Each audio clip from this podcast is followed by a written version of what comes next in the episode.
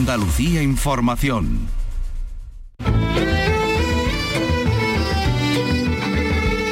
Andalucía es cultura. Con Antonio Catón. Radio Andalucía Información. Buenas tardes, muere Gina Lollobrigida a los 95 años. Actriz italiana estrella de cine los 50, en competencia con Sofía Loren, nos ha dejado, es decir, se nos ha ido un mito. Miki Román, buenas tardes. Hola, buenas tardes. Conoció el gran éxito a partir de Pan, Amor y Fantasía de Comencini junto a Vittorio de Sica y en producciones del cine americano como La Burla del Diablo o Trapecio. También protagonizó Salomón y la Reina de Saba con Jules Briner, cuya danza que escuchamos permanece en nuestra memoria.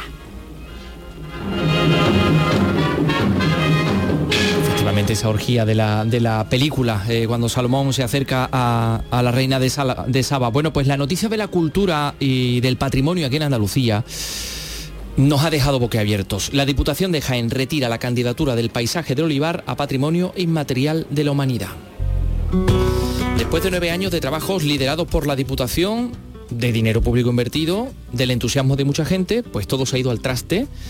Eh, por las alegaciones que al documento final han presentado eh, asociaciones agrarias que entienden que si el olivar fuera declarado patrimonio de la humanidad, su propietario, el propietario de cualquier olivar, pues no podría tocar ni un olivo sin autorización de cultura. De esto vamos a hablar.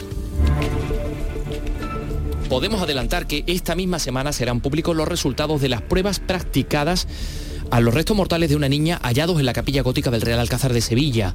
Eh, aparecían en abril del año 2021 y podemos decir que esos resultados pues, van a ser sorprendentes. Al margen de ello, hoy también estaremos en el monasterio de San Isidoro de la capital hispalense, cuya restauración comienza. Hoy se han reunido miembros del Gobierno de España con el sector de la cultura y del arte para explicarles eso de lo que venimos hablando, el paro del artista y conoceremos pues qué queda por aclarar en toda esta idea que pas- ha pasado ya por el Consejo de Ministros. Y también en Madrid se va a celebrar Fitur y Andalucía vende cultura para atraer visitantes. Málaga lleva el año Picasso. Almería pone el acento en el cine, los premios Carmen que se van a entregar este próximo 4 de febrero. Por ejemplo, comenzamos con la realización de Dani Piñero y la producción de Ray Angosto. Andalucía es cultura. Con Antonio Catoni.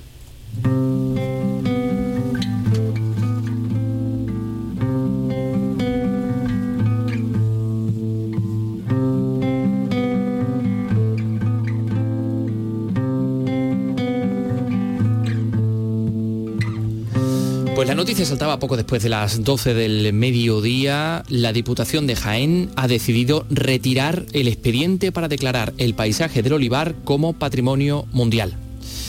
Eh, así lo ha anunciado hoy el presidente de la institución tras las alegaciones presentadas al documento por algunas organizaciones agrarias y la Federación de Cooperativas. Eh, nueve años de trabajo liderados por la Diputación de Jaén, de, mm, bueno, pues después de- también evidentemente dinero público invertido, del entusiasmo de mucha gente, el proyecto sido al traste por las alegaciones que al documento final han presentado cooperativas agrarias, también Asaja y COAG, que entienden que si el olivar fuera declarado, eh, fuera protegido por la UNESCO de esta manera, en este listado, eh, pues su propietario no podría tocar ni un olivo sin autorización. Esta mañana el presidente de la Diputación de Jaén, eh, Francisco Reyes, mm, comunicaba esta decisión que sorprendía a todos los periodistas, así que vamos a escuchar en qué términos lo ha hecho. Vamos a, a punto de, iniciar la reunión de la comisión de- que venimos trabajando desde el año 2014 para conseguir eh, la declaración de los paisajes del olivar de Andalucía como patrimonio mundial. El olivar, una parte, fincas concretas del olivar de cinco provincias andaluzas, en los que el proyecto liderado por la Diputación Provincial de Jaén, de la mano de las diputaciones provinciales de estas cinco provincias, también de las universidades andaluzas, por supuesto, de la mano del sector, del sector, pues intentar que este proyecto que supondría darle más valor al olivar an- andaluz, en este caso también de manera primordial el olivar de Jaén, pues que cuanto antes viese la luz. Como todos ustedes saben, eh, después de haber sido elegido como candidato al patrimonio mundial por parte de la comisión que forma parte de todas las comunidades autónomas eh, en torno al gobierno de, España, se decidió retrasar un año su presentación para mejorar la candidatura de acuerdo con algunas cuestiones que la propia eh, UNESCO UNESCO nos había orientado de que sería bueno modificarlo. El expediente está totalmente terminado y el objetivo hoy era remitir, remitir este documento al Gobierno de España para que a final de, mes pueda llevarse al Comité eh, Mundial que se celebrará en París. Hoy en la reunión que mantenemos, donde asistimos las administraciones que estamos implicadas, la Junta Andalucía, que ha jugado un papel fundamental de la mano de la Diputación Provincial de Jaén, diputaciones, universidades y organizaciones agrarias, pues íbamos a darle este toque definitivo, esta aprobación definitiva para remitir el expediente lo antes posible. Desgraciadamente, eh, desde mi punto de vista, el viernes 13 a las 14 horas 17 minutos eh, se recibió un escrito en esta Diputación Provincial firmada por Asaja Jaén, por COA Jaén y Cooperativa Jaén oponiéndose a este proyecto. Por lo tanto, mi propuesta desde la Diputación Provincial de Jaén va a ser que evidentemente no vamos a incorporar a este expediente, a este expediente, a quienes son los dueños de la finca. Por lo tanto, aquellas provincias que, quieran continuar con el expediente, vamos a prestar el apoyo de la Diputación Provincial y toda la estructura y evidentemente se sacarán, se sacarán las fincas que desde Jaén se habían propuesto para que formaran parte de este expediente. El objetivo de la Diputación Provincial de Jaén era ese, poner en valor el olivar andaluz, andaluz y Jaén forma parte del olivar andaluz, aunque en torno a esa declaración no aparezca ningunos olivares de la provincia de Jaén. Llevamos ocho años trabajando, ocho años de mucho esfuerzo, ocho años gastando dinero en este expediente y hay expedientes que no salen y expedientes que salen. De la Diputación Provincial, evidentemente, lamentar, lamentar ese escrito que hemos recibido de Asaja, COAG y cooperativas oponiéndose al expediente después de ocho años trabajando. Yo me acabo de enterar esta mañana porque el viernes a las 12, a las 14.17 el registro no, no, llegó a presidencia. Me he enterado esta mañana cuando he llegado a la Diputación Provincial. Evidentemente no es un momento agradable después de tanta hora de trabajo, después de tanto tiempo de estudio, después de tanta documentación elaborada, después de tanto dinero invertido, pero si los agricultores, en este caso de Jaén, que es el escrito que hemos recibido, no se oponen, se opone, evidentemente la Diputación Provincial no va a tirar de un proyecto que lo que pretendía era beneficiar al olivar de la provincia de Jaén. Así que lo comentaré con la comisión y ahora adoptaremos el acuerdo que sea pertinente. ¿De acuerdo? Con esa salvedad. No, no, el expediente no sigue, será la propia comisión la que decida, ya os digo que yo me he enterado, bueno, justo cuando terminaba un encuentro sobre fondos europeos que hemos organizado, que han organizado los empresarios, y ha sido cuando me han llamado para darme la comunicación. Así que es algo, pues también es triste que se meta el, el, viernes a esta hora cuando incluso para esto se hubiera, suspendido la comisión. Hacer que la gente venga de Málaga, de Sevilla, de Córdoba o de Granada a una reunión mm, para poco, ¿no? Para poco, no sé, hay que irse va, pero si paráis para nada, eh, por lo tanto, esta información la pasaremos a, la comisión que nos vamos a reunir hoy y la comisión decidirá qué hacemos o qué no hacemos, pero la opinión de este presidente es excluir a los olivareros de Jaén de esta iniciativa y aquellas provincias que quieran continuar van a tener el apoyo y el soporte técnico de la Diputación Provincial para que este expediente siga avanzando. Hombre, lo que está claro, lo que está claro es que esa candidatura que tenía que pasar al comité a finales de, enero, es decir, mañana no podemos mandarla al ministerio. Mañana no podemos mandarla al ministerio. Por tanto, si no va al ministerio, no podrá ir al comité que se celebra en París a final de este, de este mes. ¿no? Por lo tanto, yo insisto, es mi opinión particular como presidente de la Diputación de Jaén, y que contrastaremos con el resto de diputaciones, con eh, las universidades, con las propias organizaciones agrarias, porque el escrito que hemos recibido es de Asaja, COA y cooperativas de la provincia de Jaén. Falta una organización agraria, pero evidentemente mientras haya una organización agraria que se oponga, no vamos a tirar de este expediente porque es una cuestión de ir con contra quienes son los dueños de la finca, evidentemente. Mm. Palabras del presidente de, la Diputación, Francisco Reyes, el presidente de la Diputación de Jaén. Pues ya me dirán ustedes si la Diputación de Jaén ha liderado este proyecto, si ahora se retira, mm, esto no tiene sentido. Em, el viernes 13 recibía ese escrito eh, a las 14 y 17 minutos, escrito de Asaja Jaén, eh, que se oponía a la candidatura y así se retira el expediente. Mm, bueno, eh, tenemos también las palabras de, un representante de Asaja, bueno, de hecho el gerente de Asaja Jaén, Luis Carlos Valero, con quien han podido hablar nuestros compañeros y bueno, pues así se ha explicado. A ver. Me alegro de las palabras del presidente de la Diputación, creo que son bastante sensatas, porque por mucho interés que levante la declaración de patrimonio mundial de, de lo que es el olivar, el paisaje del olivar andaluz, sí que hemos descubierto hace muy poco tiempo, por eso ha sido la precisión y la rapidez que se nos presentó el último documento, el que se ha presentado, que ahora lo tendremos también que aclarar, donde se contiene la solicitud de la inscripción en registros de bienes culturales en Andalucía por parte de la Diputación.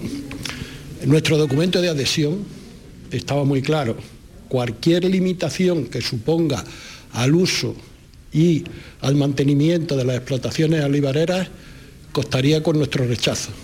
Y a pesar de eso lo han presentado. Nos quedamos estupefactos cuando lo vimos en un documento que ha cambiado, porque eso no estaba en el del 18, y nos quedamos estupefactos cuando el mes pasado no lo presentaron. El mismo viernes se reunió la comisión eh, jurídica de Asaja Andalucía y va a ser toda Asaja Andalucía la que presente también esas mismas alegaciones que desde Asaja Jaén tuvimos que presentar junto con la COA y con cooperativas, prácticamente todo el sector olivarero, ese documento de urgencia porque vimos que, que esto no lo daban como un plato hecho. Sin contar con esas condiciones donde nos adherimos todas las organizaciones agrarias, con esa salvedad, esa salvedad se la han saltado. Y mientras que esa salvedad se la salten, van a contar con nuestra oposición más rotunda. Puedo adelantar que desde Asaja Andalucía ya estaba preparada una nota de prensa que la he sujetado hasta que no pase la reunión, que creo que además que es lo que hay que hacer, no convocar a los medios antes de las reuniones para que si en la reunión hay algo que sucede que va en contra, no pueda difundirse. Por eso me parece y ha sido muy oportuno que esté aquí porque nosotros nunca nos vamos a esconder de todas las decisiones que tomemos y van a estar avaladas por esos documentos que hemos presentado. por eso también nosotros hemos querido que las palabras del presidente de Asaja, del gerente de Asaja, Luis Carlos Valero, estén presentes en este, en este programa para explicar su punto de vista con respecto a este asunto. Candidatura a patrimonio mundial, mundial, que antes me he equivocado yo, y he dicho patrimonio inmaterial, no, patrimonio mundial como paisaje cultural agrario del Olivar de, Jaén. Esa reunión que iba a tener lugar hoy tenía el objetivo de remitir el expediente al gobierno para que lo presentara ante la UNESCO y al final pues lo que ha pasado es que ese expediente después de ocho años de trabajo, del gasto de dinero público y del entusiasmo de mucha gente, eh, pues ha acabado en la cuneta. Lo acaban ustedes de escuchar. Tres y trece minutos. Andalucía es cultura con Antonio Catoni.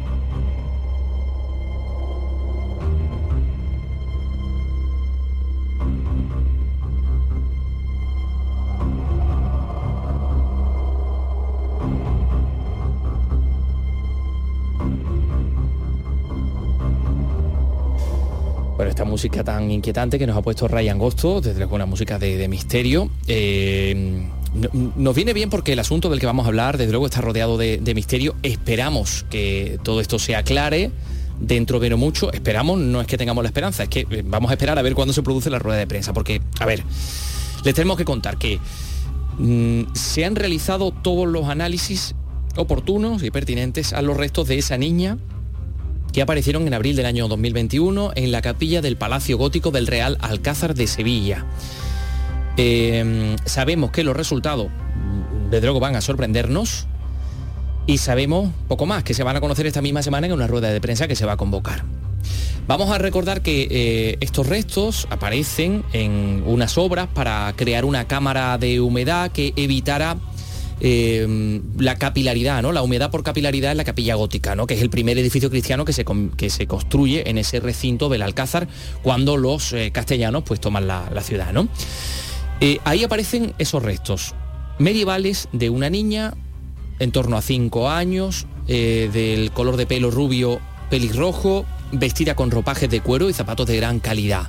Se encontraban dentro de, un ataúd de madera que a su vez estaba dentro de un sarcófago de plomo y que además, esto también tenía un poco su, su, misterio, ¿no? Aparentemente los restos tanto de los dos ataúdes eran posteriores a los restos de la niña. Una cosa un tanto extraña. Bueno, pues todas estas cuestiones y el hecho de que se encontraran en la zona más noble del palacio suscitaron en un primer momento la hipótesis de que podría tratarse de los restos de una hija ilegítima del rey Alfonso X el Sabio.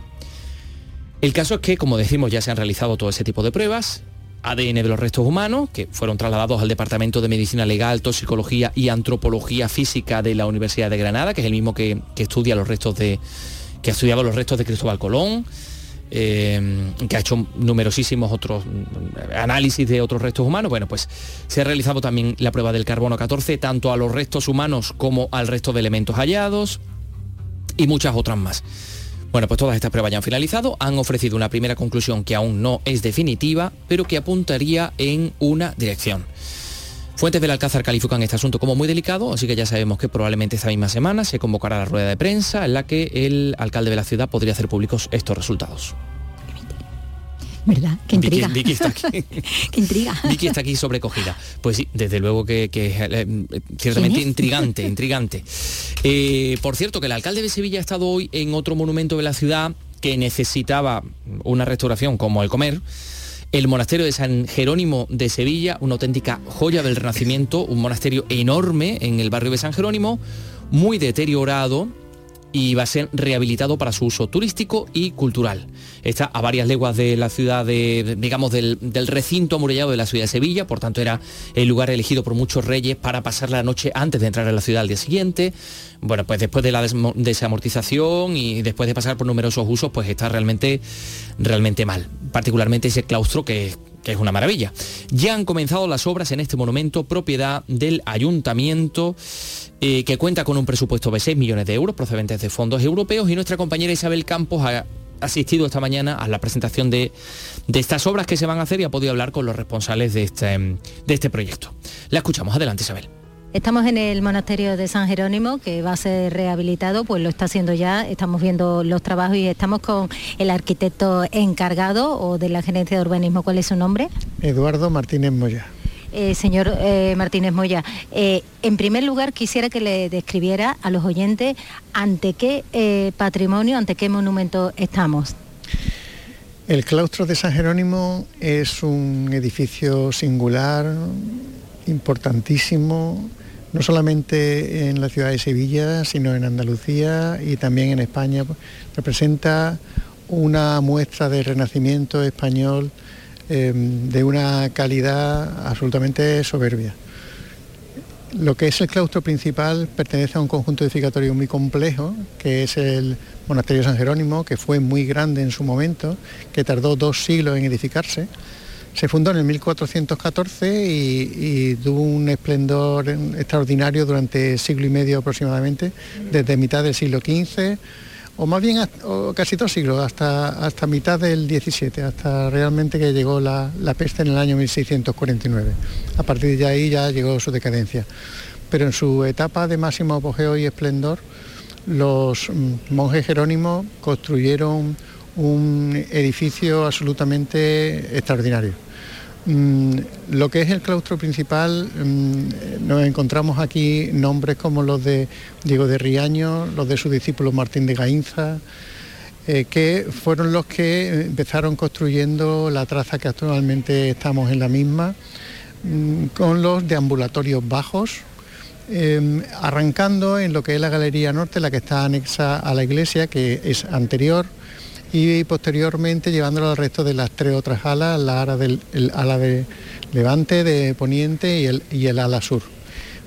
Sí, sin embargo, lo que sí vemos que ahora el estado que presenta es, bueno, no digamos de abandono, pero está muy, pero que muy deteriorado, ¿no? Claro, por eso es tan importante esta intervención que arranca ahora. Tiene dos problemas fundamentales y por eso se ha ido deteriorando y cayendo. De hecho, en los deambulatorios altos no hay bóvedas nada más que en la zona que corresponde al norte.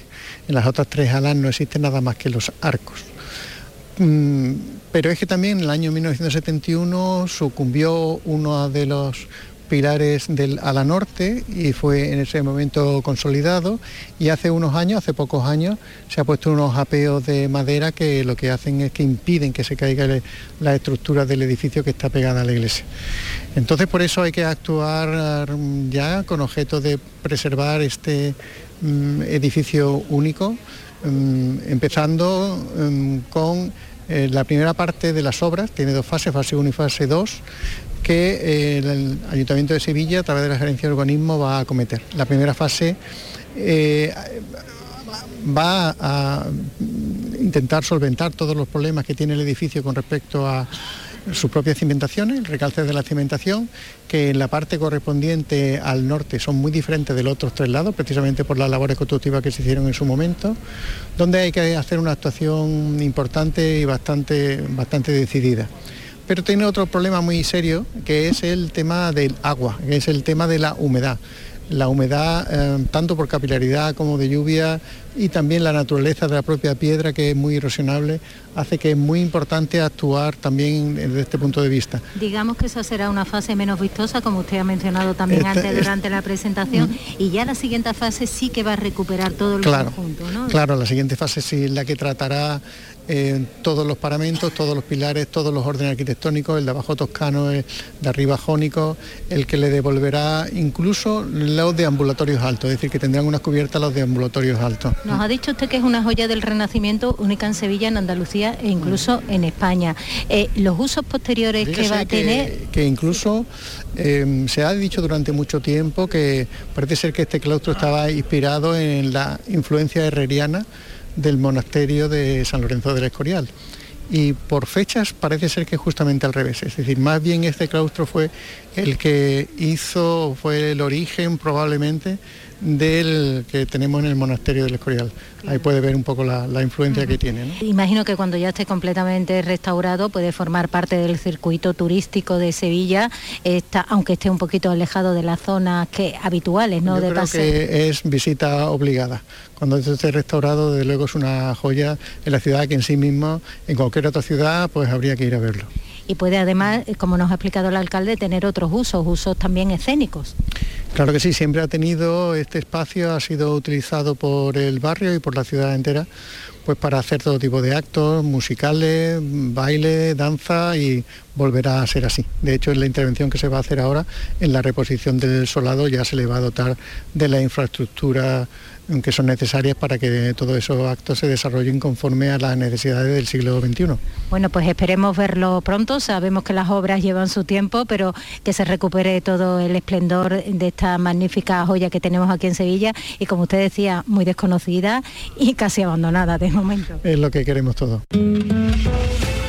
Andalucía es cultura con Antonio Catoni. De lunes a viernes a las 4 de la tarde tienes una cita con el flamenco. Los conciertos y festivales, los recitales, los homenajes, las citas imprescindibles de este arte genuino de nuestra tierra. La mejor selección de nuestra fonoteca. Portal Flamenco. De lunes a viernes desde las 4 de la tarde con Manuel Curao. Radio Andalucía Información. Poetas andaluces. Escucha el homenaje a la literatura de nuestra tierra. Siente el orgullo de ser andaluz descubriendo la obra de nuestros poetas con Rogelio Reyes Cano y Antonio García Barbeito. Poetas andaluces. Los lunes desde las 11 de la noche. Radio Andalucía Información.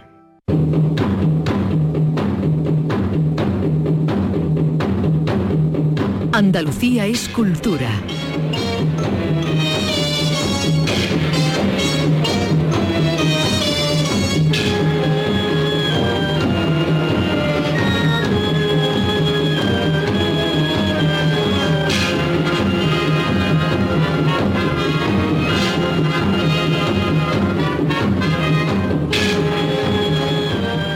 3 y 24, estamos escuchando ese momento de Salomón y la reina de Saba. Hay una especie de culto a un, ídolo. De aquello desencadena o desemboca en una especie de orgía, ¿no? Claro, la reina de Saba, eh, Gina Lolo está ahí tan, exuberante.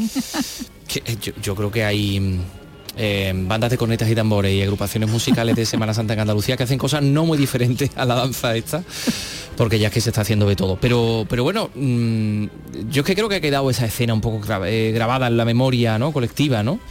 Eh, esa Gina Lollobrigida, bellísima.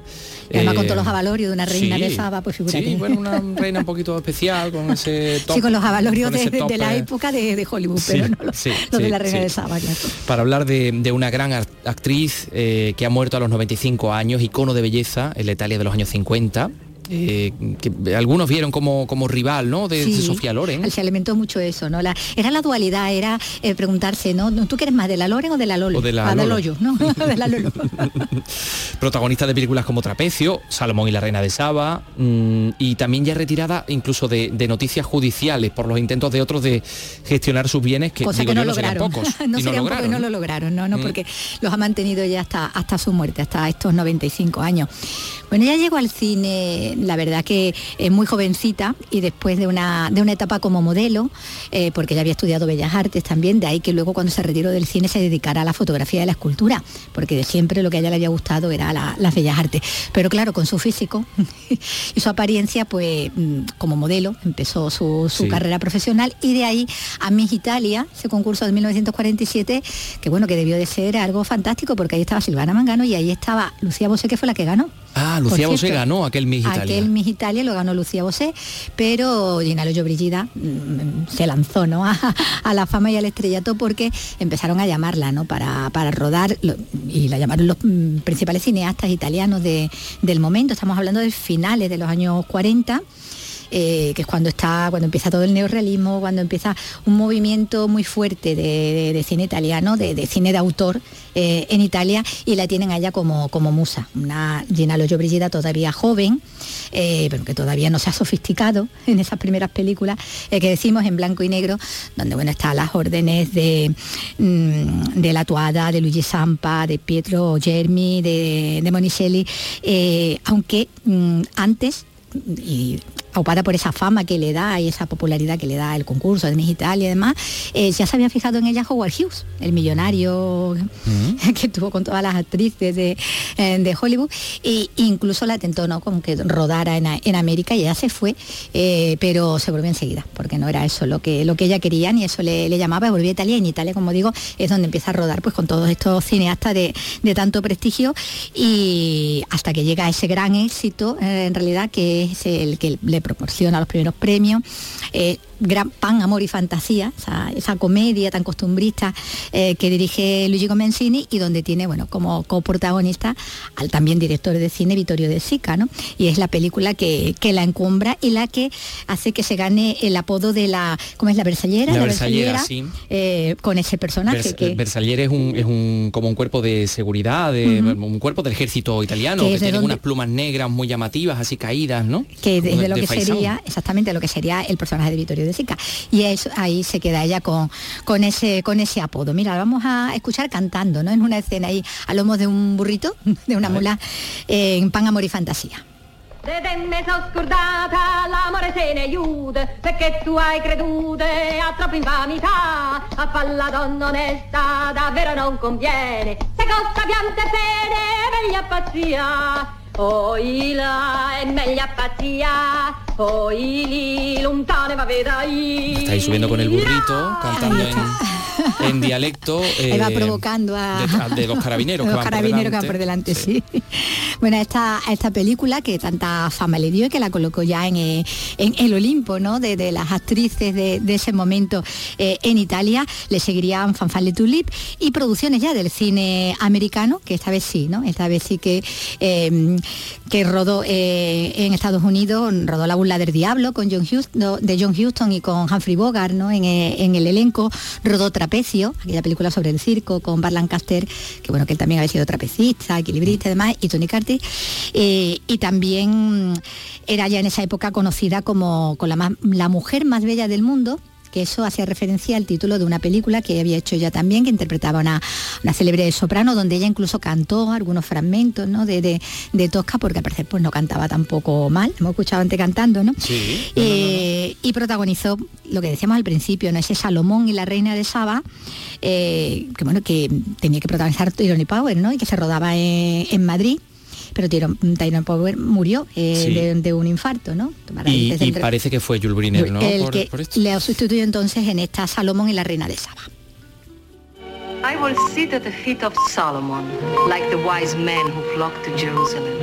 And perhaps I will learn from his own lips the way to destroy him.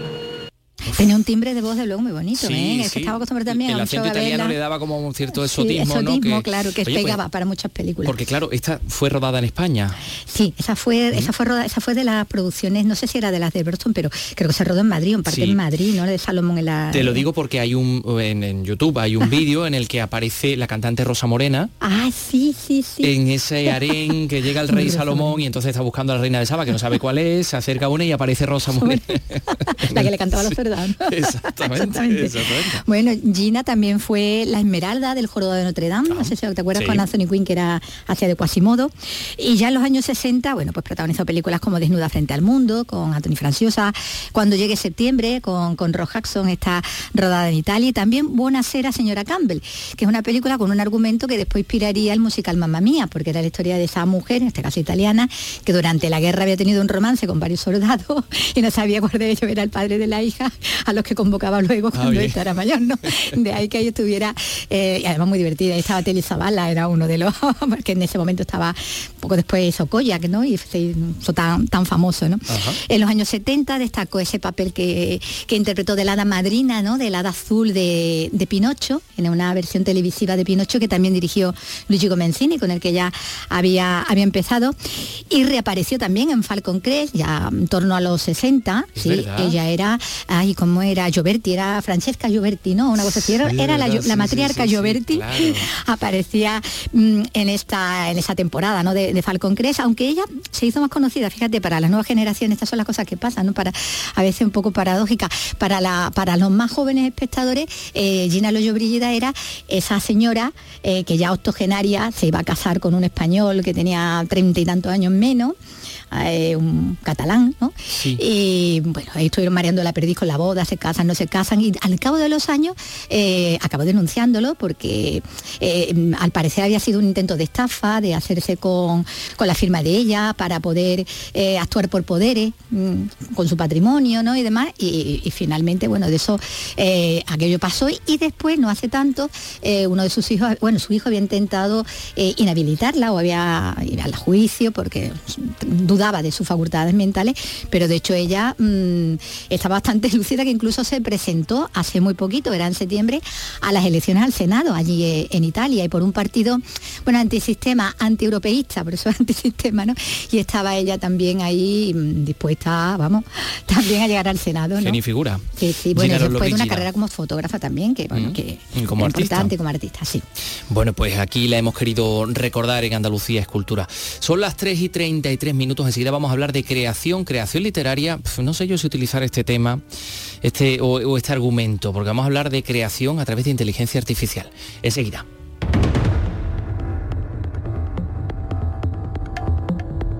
Andalucía es cultura con Antonio Catoni.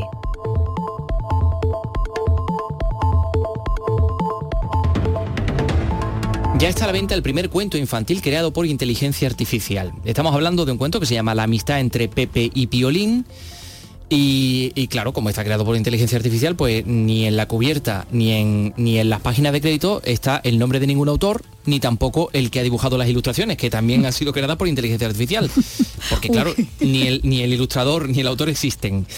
Eh, es la editorial Gunis, especializada en autoedición de literatura infantil, la que ha empleado una herramienta que se llama ChatGPT para generar este texto del cuento, titulado La amistad entre Pepe y Piolín, y eh, otra herramienta, DAL-E, para generar las ilustraciones que acompañan al texto de la publicación. Bueno, vamos a ver un poco cómo ha sido todo esto, porque estamos en comunicación eh, con el director de la editorial Gunis, que se llama Iván Parrilla. Iván, ¿qué tal? Muy buenas tardes. Hola, muy buenas tardes a todos. Eh, claro, evidentemente es la, pregunta del millón. ¿Cómo, se, cómo, ¿Cómo está? Vamos a centrarnos primero en el texto. ¿Cómo es posible que, a través de algoritmos esa herramienta cree un texto coherente y adecuado, ¿no? Porque, claro, también hay que tenerlo en cuenta, es adecuado para un público infantil. La verdad es que mm, es fascinante, efectivamente, la, de, la, de cosas que, con las que nos estamos encontrando en esta nueva revolución, comparable probablemente a las tres primeras grandes revoluciones industriales, probablemente la revolución informática años 70-80, eh, digamos ya cuando se asentó a nivel usuario y, con la llegada de Internet y ahora con la llegada de, la inteligencia artificial que ya la podemos tocar, es increíble la de cosas que, que se pueden hacer con ella. Pero, pero ¿cómo, cómo no sé, cómo no, lo explicarías para que lo entendiéramos? ¿De qué manera eh, esta herramienta pues, puede construir un relato? ¿Se le tienen que dar unas coordenadas? ¿Se le tienen que meter unos datos? ¿Cómo, cómo se hace? Eh, tan sencillo como, usar un buscador de Google, donde tú le puedes pedir eh, que te cuente una historia de, X personajes, si le quieres poner nombre, se los pone, si no, él los determinará por ti y le explicas, pues bueno, eh, algún pequeño argumento, si quieres. Si no quieres, pues le dices, oye, hazme un cuento infantil con, con valores eh, positivos para, para, niños que tengan, eh, pues bueno, temas implícitos que, ellos les favorezcan y, te, y te, digamos, te, redacta a la velocidad del rayo un, cuento. Pero, no, perdona, esto es eliminar el autor, el ilustrador, quiero decir que el programador ya sustituye todo. Esto es como cuando eh, en la primera revolución industrial el, ingeniero británico que, digamos, cogió la, máquina de vapor y la, introdujo en, la industria, pues probablemente dijo, pero ¿qué vamos a hacer? ¿Qué, hacemos con todos estos operarios que, ellos eran los que hacían? Pues mm, algo parecido está sucediendo. Eh, estamos lejos de, prescindir de, de autores, de ilustradores, de programadores, de, mucha gente, pero es verdad que, esta herramienta ha llegado para, para quedarse y ser un complemento, como, como el ejemplo que he puesto con, lo, que representó en su momento eh, la máquina de vapor para, la primera revolución industrial o la llegada de los ordenadores. Oye, Iván, pero digo yo que esto lo, habrá, eh, lo habréis tenido que probar, ¿no? Es decir, coger a, no sé si tienes hijos o sobrinos o, alguien cercano eh, y, y le has leído el cuento. Eh, ¿Qué sensaciones genera este cuento? no hay mucha diferencia. ¿Es un cuento previsible? ¿No, hay diferencia con otro cuento que haya podido crear un autor? El cuento eh, es una historia, porque le, dijimos que nos contara una historia sencilla, fácil de, leer para niños con, valores implícitos, que, fuera positiva para ellos. Entonces, pues nos determinó que, mm, la temática pues sobre la amistad, sobre el, el valor de, ayudar a los demás y eh, nos desarrolló un cuento que, en este caso no, hace falta que, se los pongamos a nadie para, para entender que, es un cuento perfectamente legible. Y lo más increíble fue cuando le preguntamos, digo, bueno, defíneme 12 posibles ilustraciones para este cuento, para este cuento sencillo de un folio y medio, y nos definió pues 12 ilustraciones y a su vez fuimos a la, herramienta, a la, siguiente herramienta de inteligencia artificial, que se llama DALI, eh, para pedirle que nos describiera, que nos, que nos dibujara, que nos ilustrara las ilustraciones que nos había, que nos había propuesto la herramienta ChatGPT. Y la verdad es que fue increíble, porque tardó, no sé, eh, unos minutos. El único trabajo nuestro fue eh, maquetar el libro, ¿no? O sea, poner el texto en el lugar correspondiente, con una tipografía bonita, y darle, darle un, sentido armónico, pero la parte creativa realmente la hizo la máquina al, al 100%. Pues, sí, a eso se le puede llamar creatividad, ¿no? Porque la creatividad es una inteligencia artificial, pero es industrializar. En cualquier caso, lo que estáis haciendo, hombre, es la primera vez que esto se aplica a un cuento infantil que se pone a la venta, pero en las series se vienen utilizando los algoritmos estos desde hace muchos años, ¿no? Sí, pero esto es algo ya tangible, esto lo podemos tocar, ¿no? Es verdad que llevamos muchos, muchos, muchos años, yo diría más de 10 años, ¿no? Escuchando hablar de la inteligencia artificial, de, las máquinas, ¿no? Pues han hecho películas míticas, ¿no? Como, Terminator, sobre el poder de las máquinas y tal, pero esto ya se puede tocar, esto ya es real, ¿no? Esto ya, oye, voy a usar eh, esta herramienta de inteligencia artificial, pues ¿para qué? Pues para crear un, avatar, para, para eh, crear un, cuento, una voz, ¿no? También hemos usado, eh, hay un, hemos hecho un, pequeño vídeo introductorio donde la voz está creada por, inteligencia artificial, el, texto, mm, el texto que contiene ese vídeo también está creado por inteligencia artificial e incluso la imagen, el muñequito que, que, aparece también está creado por inteligencia artificial. Ah. O sea, eh, en fin, es la realidad. es como si tiramos un poco de nuestro propio registro cuando empezamos a, ver internet y bueno, eso de Google, como va, acordaros que antes de Google pues llegaron otros precedentes, ¿no? Yahoo, Altavista, pero mm, eh, ya casi ningún trabajo eh, no, se puede concebir sin, sin un ordenador ¿no? o sin acceso a internet. Y esto ha llegado para quedarse a todos los niveles, absolutamente a todos los niveles. Sí, pero pensando en un futuro no entonces tan lejano, sino más bien aquí ya, eh, el, editor se quita de en medio el engorro de, de trabajar con un autor, porque si lo hace todo la inteligencia eh, artificial. puede sacar el producto que quiera, editorialmente hablando, que crea que... Efectivamente, nosotros hemos pedido, hemos probado intentar ir más allá, ¿no? Hacer una, historia un poquito más larga, ¿no? Lo, que es su libro. Todavía eh, mm, no sé nosotros no sepamos llegar, todavía no ha llegado ah. a, eso.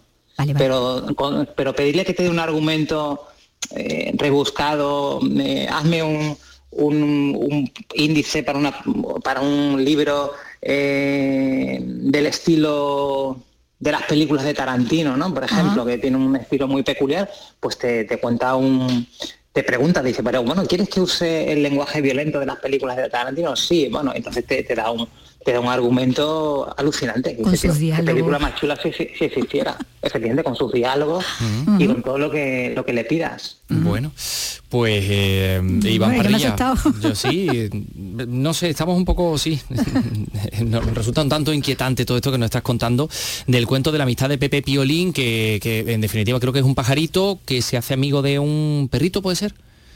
No, un, ratoncito. Un ratón. Un ratón. Mm. Eh, bueno, y ese es el, la amistad entre Pepe Piolín, que es el primer cuento infantil creado por inteligencia artificial. Que, pues muchísimas gracias por estar con nosotros. Te despido yo ahora aquí personalmente, pero a lo mejor dentro de un año, si se repite esta entrevista, pues será un mecanismo de inteligencia, artificial. la que haga este programa. Así que bueno, será una despedida un tanto más fría, pero mm, a lo mejor es mi avatar el que responde. Eh, efectivamente, también, puede igual no eres tú, es tu avatar. bueno, Iván Parrilla, pues nada, un, saludo, muchas gracias. Gracias. Hasta luego. Son las 3 y 42 minutos. Madre mía. Madre mía, madre mía. Bueno, es más que no escribo. Eso digo, tú ya no escribes, tú métete ya, como ha dicho Iván, tú te metes ahí y dices, tin, tin, tin, tin. A ver, coordenadas. Historia de un... Pero imagínate. Claro. No tendríamos ni a Dani Piñero en la realización, ni a, ni a Ryan Gosto tampoco produciendo, ya sería un mm. mecanismo de inteligencia artificial el que gestionara todo esto. No des idea. no des idea. Oye, que volvemos enseguida. Unos consejos, 3 y 42, lo dicho, y, luego tenemos que hablar de los premios Carmen, de lo que está pasando en, en, Fitur, porque hay un montón de, cosas culturales que se están vendiendo en Fitur para que la gente venga a conocernos. Así que tenemos un montón de cosas de las que seguir hablando en este espacio. Andalucía es cultura, todavía no en inteligencia artificial. Andalucía es cultura, con Antonio Catoni.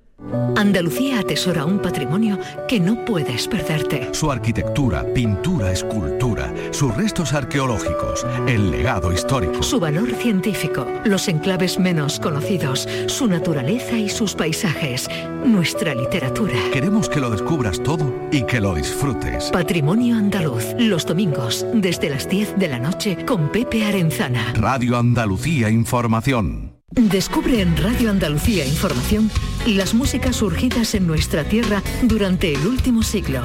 La música popular, la música culta, el flamenco, el pasodoble, la copla, el rock andaluz, el blues. Ponemos la música a las noches de tus sábados con Un siglo de música en Andalucía. A las 11 de la noche con Pibe Amador. Radio Andalucía Información.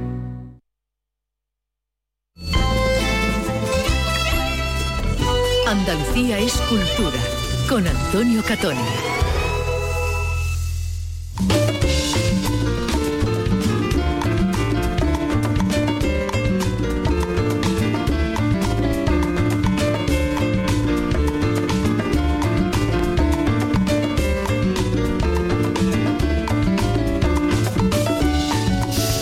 Pues vamos a hablar de cine, eh, vamos con los premios Carmen que se van a entregar el próximo 4 de febrero y, Almería pues va a volcarse en, la Feria de Turismo de Fitur con, con, el cine, ¿no? Porque busca promocionarse a sí misma, evidentemente no solo por su riqueza paisajística, de ocio, gastronómica, sino también evidentemente cultural en el sentido más amplio, ¿no? Y precisamente el stand de Almería pues va a ser la sede de la presentación de los premios Carmen.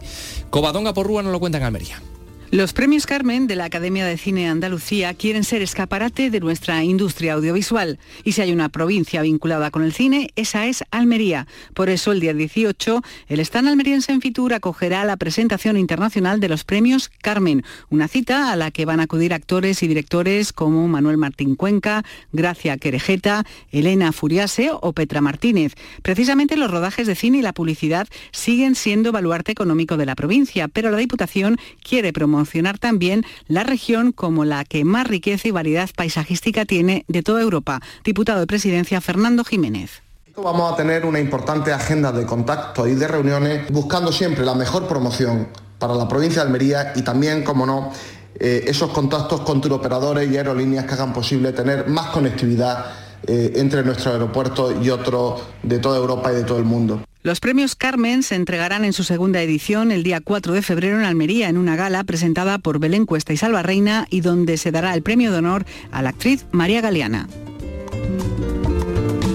En el auditorio Maestro Padilla de la capital almeriense, esos premios Carmen, los premios del cine andaluz, los segundos que se van a entregar, ya se estrenaban el año pasado en el Teatro Cervantes de Málaga y este año van a ser, o va a tener como escenario la entrega ese Teatro Maestro Padilla de Almería. Muy merecido porque además la historia de, amor de Almería con el cine, pues imagínate, antiquísima. Eh, el cine sirve para muchas cosas, eh, Vicky, porque mira, sirve eh, para pues no sé, acercarnos, por ejemplo, al, derecho, al mundo del derecho, al mundo de los tribunales. es que hay un, sí, sí, ciclo, ¿no? que hay pocas, ¿no? Porque fíjate, hay un, eh, un ciclo de cine jurídico que ha puesto en marcha la agrupación de jóvenes abogados de Córdoba. Y este año pues se celebra el segundo ciclo y hay, pues, imagínate, pues, temas como la historia de la abogacía, el derecho fiscal, la lucha por los derechos humanos, y tantas y tantas cosas, ¿no? De, del, mm, relacionado con los, con los tribunales, ¿no? Me estoy acordando yo en el nombre del padre, fíjate la de cosas que aprendimos con esa, con esa película donde Emma Thompson, por cierto, estaba fantástica. Bueno, pues esto va a tener lugar en Córdoba, por eso nuestro compañero Antonio Postigo nos lo va a contar con más detalle. Adelante, Antonio. El ciclo consta de tres películas que se podrán ver en la Filmoteca de Andalucía con sede en Córdoba. La primera de ellas este jueves 19 y las otras dos en sendas jornadas durante febrero y marzo. El objetivo es acercar esta temática a la población en general por medio del cine, un ciclo que se pretende sea de carácter anual. No se proyectarán clásicos, sino películas más contemporáneas que puedan resultar más atractivas para la juventud. Cristina Costa es la presidenta de la agrupación de jóvenes abogados. Son películas más, más clásicas que los jóvenes no conocen, entonces nuestro, nuestro objetivo es que con estas películas actuales eh, se acerque a la ciudadanía joven que además la ha podido ver en el cine muchas de ellas y, y. Tras cada película se hará un coloquio conducido por la crítica de cine y abogada Carmen Castilla en el que van a participar también expertos juristas. Sí, la verdad es que estábamos aquí comentando, que escuchando a Antonio, pero también eh, comentando la, esa escena típica del, del, alegato ante el jurado. El alegato ante el jurado, sí, que la hacía Leonardo DiCaprio en Atrápame si puede, sin jurado. sin público, sin acusado, ¿no? Protesto, señoría. Y, las preguntas, siempre la pregunta del fiscalía. Y no es más cierto que usted, que yo esa, esa expresión no la he escuchado muchas veces en español, nada más que en los juicios de bueno, el la decir la verdad, toda la verdad y nada más que la verdad. Exactamente, ¿no? Con, el, sobre la Biblia negra, la Biblia protestante, claro. Eh, bueno, eh, ciclo de cine jurídico en Córdoba. Eh, hemos hablado aquí también en este programa del Estatuto del Artista, del paro del artista, después del último Consejo de Ministros, la que se aprobaba, bueno, pues la revolución de los días cotizados para poder obtener esa prestación por desempleo. Bueno, pues el Estatuto del Artista es una realidad que hay que ir mejorando, adaptando a las necesidades del sector. Eso lo dicen fuentes del gobierno porque hoy se han reunido la vicepresidenta Yolanda Díaz, los ministros de Cultura e Inclusión Miquel Iceta y José Luis Escribá con el sector.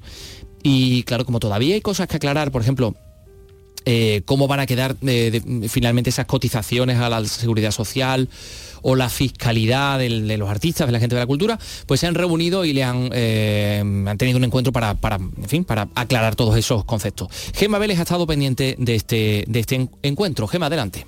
Quedan dudas sobre la aplicación del Estatuto del Artista. Una es cómo quedará el apartado fiscal, en eso se está trabajando. También en la cotización de los artistas como autónomos. En cualquier caso, se tendrán en cuenta los periodos de trabajo e inactividad de los miembros del sector a la hora de cotizar. Es decir, se irá encajando la nueva norma a las necesidades. Miquel Iceta, ministro de Cultura. Yo creo que con las medidas que os presentamos estamos dando un salto adelante muy importante, pero que el camino todavía será largo y requerirá de todos un gran esfuerzo. Hay que seguir, por tanto, dialogando con el colectivo del arte y la cultura. Andalucía es cultura. Con Antonio Catoni. Radio Andalucía Información.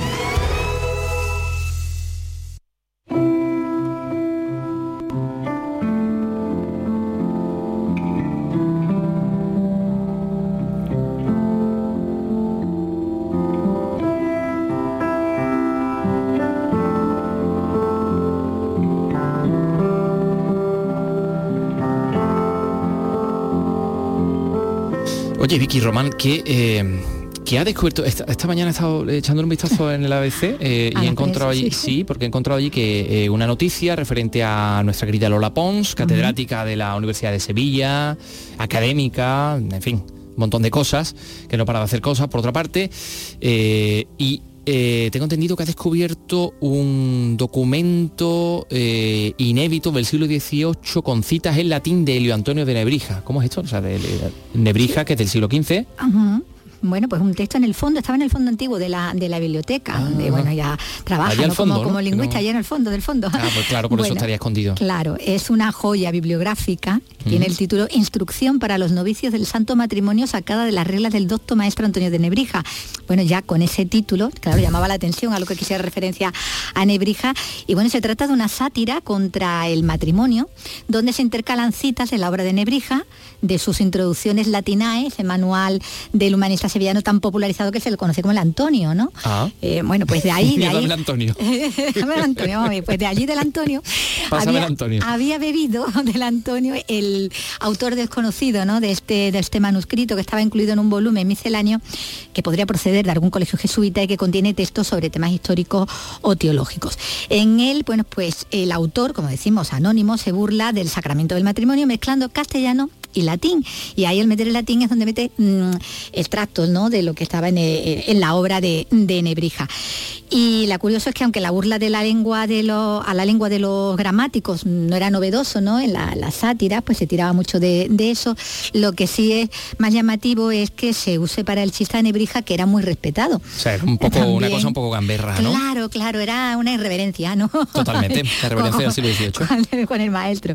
Eh, así da cuenta el texto, bueno, pues de la celebridad ¿no? que tenía el gramático eh, en el siglo XVIII y, y bueno, y ha llegado a, a poderse ver este documento excepcionalmente en esa exposición sobre los fondos vinculados a Nebrija que, que- que tenía, que hizo la, la universidad, con Ujú. motivo del, del quinto, ¿no? Quinto, cente- que- quinto centenario lo que Quinto estamos centenario. celebrando, ¿no? Mm, Eso, Sí, exactamente. eh, lo- y también da cuenta del- de, la, de la guasa que había en algunos colegios jesuitas, ¿no? que tenían. Que eran los Bueno, propios eh, jesuitas, bueno, podría el estar tomo, ¿no? A lo mejor lo había escrito alguien y ellos tenían el libro, pero igual había sido alguno de ellos. Algunos de ellos y estaba allí. En Pues fin, aquí una bromita yo aquí a, a cuenta de Nebrija. historieta, a cuenta de Nebrija y a reírme del, del santo sacramento del matrimonio. Pues, sí, en fin.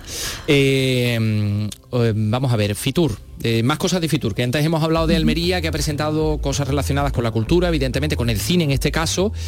¿Y tú qué crees? ¿Qué crees tú que Málaga puede llevar a Fitur en este año 2023 como elemento que pueda atraer visitantes a la capital de la Costa del Sol el año Picasso, Picasso, Picasso. claro claro claro la celebración del 50 aniversario de la muerte de Picasso es la protagonista en el stand de Fitur de, de la ciudad ¿no?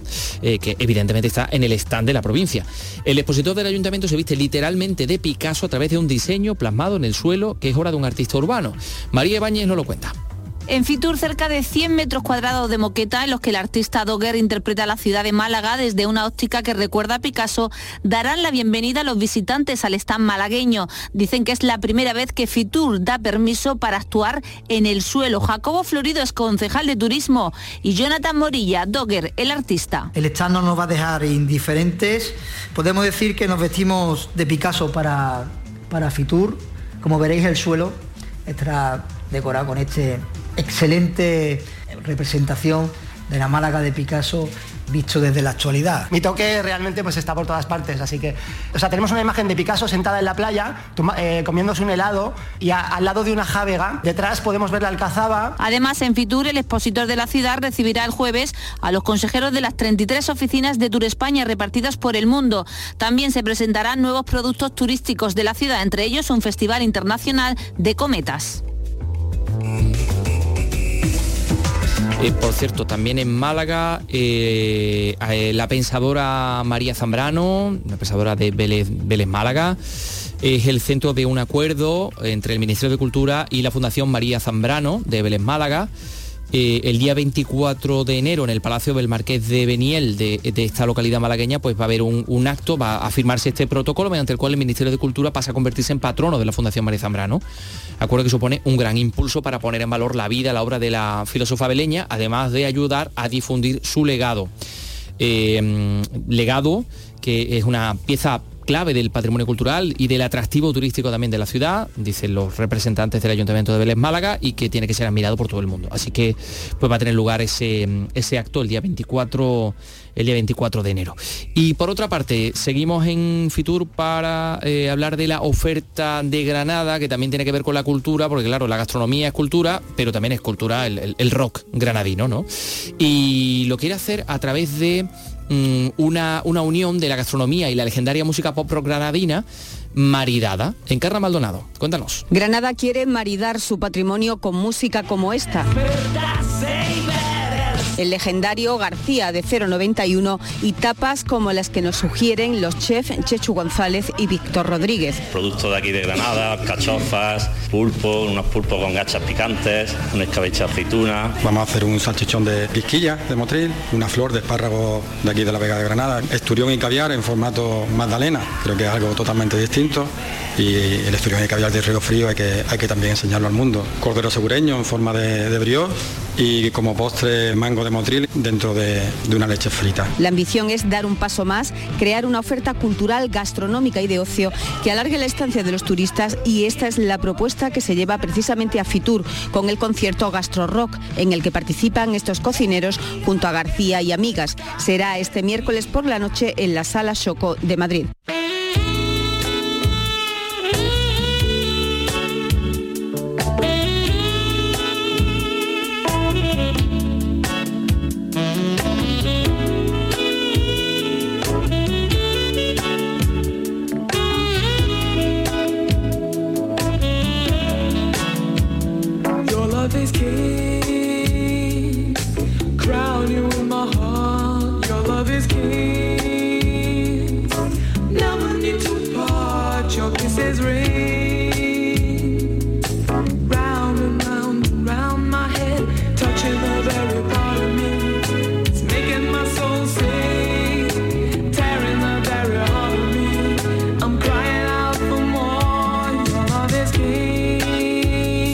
Cumple 64 años, ¿sabe? Nacía en Nigeria tal día como hoy Helen Foladase Adu Ayes.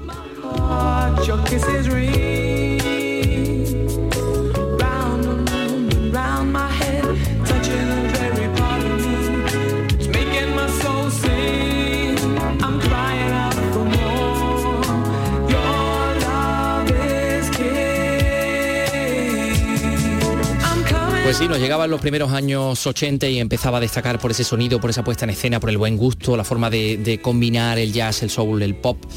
Eh, en el año 84 concretamente se estrenaba eh, Sade con su imprescindible disco Diamond Life. Eh, por cierto, estuve viviendo aquí en Madrid, tuvo un esposo mm, malagueño, era, ah, fíjate.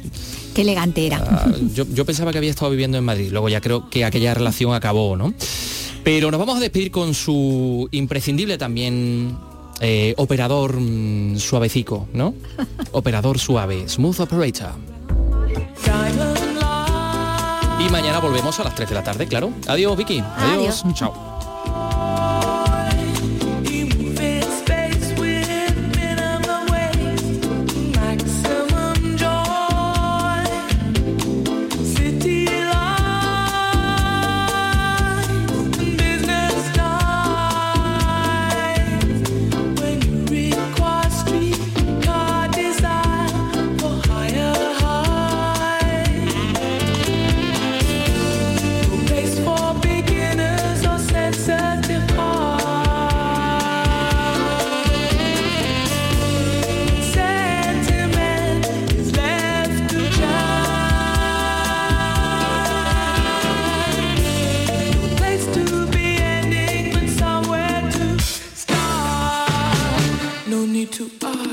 smooth.